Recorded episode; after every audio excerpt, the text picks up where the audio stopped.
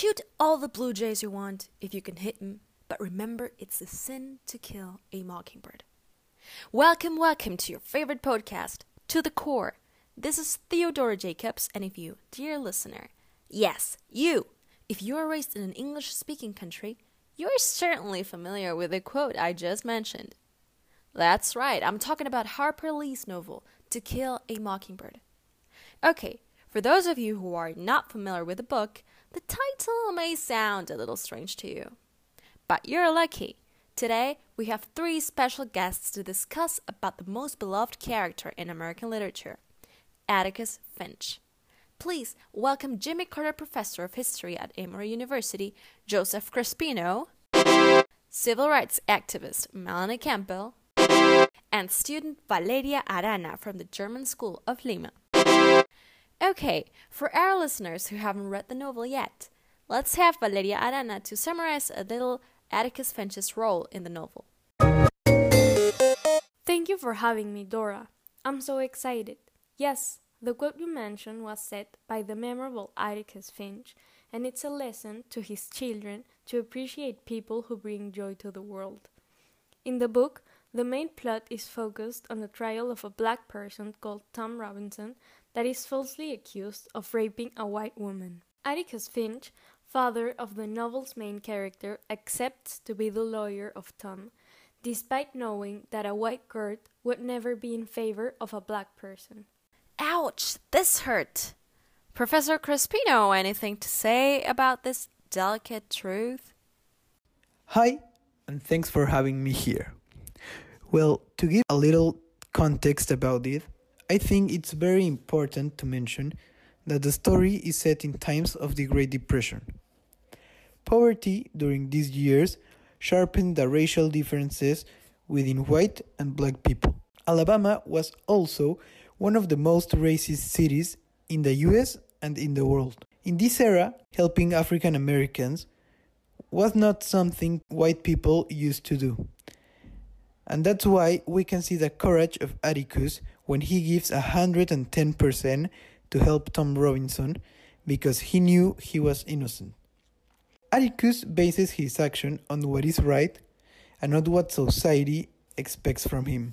He stands rigidly committed to justice and thoughtfully willing to view matters from the other's perspective. yes, exactly. Hi, this is Mel.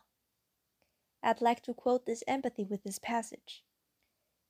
You never really understand a person until you consider things from his point of view, until you climb into his skin and walk around in it. Atticus tells this to his daughter Scout. He practices the ethic of sympathy and understanding that he preaches to Scout and Jem and never holds a grudge against the people of Maycomb. Despite their callous indifference to racial inequality, Atticus sees much to admire in African American people. He recognizes that people have both good and bad qualities, and I think nobody can argue with this. He is determined to admire the good while understanding and forgiving the bad. Atticus passes this great moral lesson on to Scout, and this perspective protects the innocent from being destroyed by contact with evil. Absolutely. I found his empathy out of this world when he said, Jem, See if you can stand in Bob Ewell's shoes in a minute. I destroyed his last shred of credibility at that trial, if he had any to begin with. The man had to have some kind of comeback, his kind always does. So if spitting in my face and threatening me saved Mayella Ewell one extra beating, that's something I'll gladly take. I mean, he justified Bob spitting in his face. well, now, you guys have mentioned that Atticus has two roles the role of a lawyer and the role of a father. I think it is important to note that both complement themselves. Being a lawyer enables Atticus to be a better father to the children, and being a father pushes, encourages Atticus to do what he considers it is correct, since he's a role model to Jem and Scout. Interestingly enough, Atticus Finch may be perhaps the only character that doesn't develop in the novel. Though his children's attitude toward him evolves, Atticus is characterized throughout the book by his absolute consistency. I think so too. The ones that develop are the children, not him. I think this is due to their age, of course. Scout and Jem are children. They are on their way to becoming teenagers and adults. Atticus has already straight values and beliefs that are usually hard to alter in elderly people.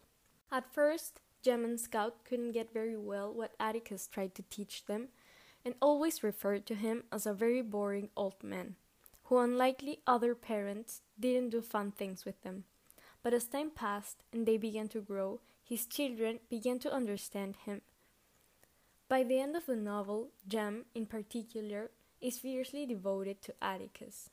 When it comes to Atticus's personality, like you guys said, his wisdom, his empathy, the respect he has towards others, he is also very caring when it comes to his children, and not only with them, but also to the people that come for him for help. He shows that he's willing to help and is perseverant in what he does no matter what.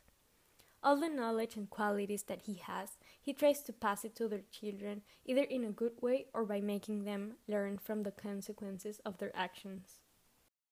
Atticus is endowed with such virtues as honesty, righteousness, courtesy, courage, empathy, and the list goes on and on and on. He's a responsible father, a professional lawyer, and overall, a morally upright individual who actively defends his own morals against the country's racism and prejudice. Yeah, even though he's too perfect to be real, I think we all should take him as an inspiration for us to become better people. Unfortunately, we are coming to the end of this episode. Any last comments? Yeah, one last thing. Atticus, even if helpless in the real world, represents what a man should be. And not only a man, a person in general.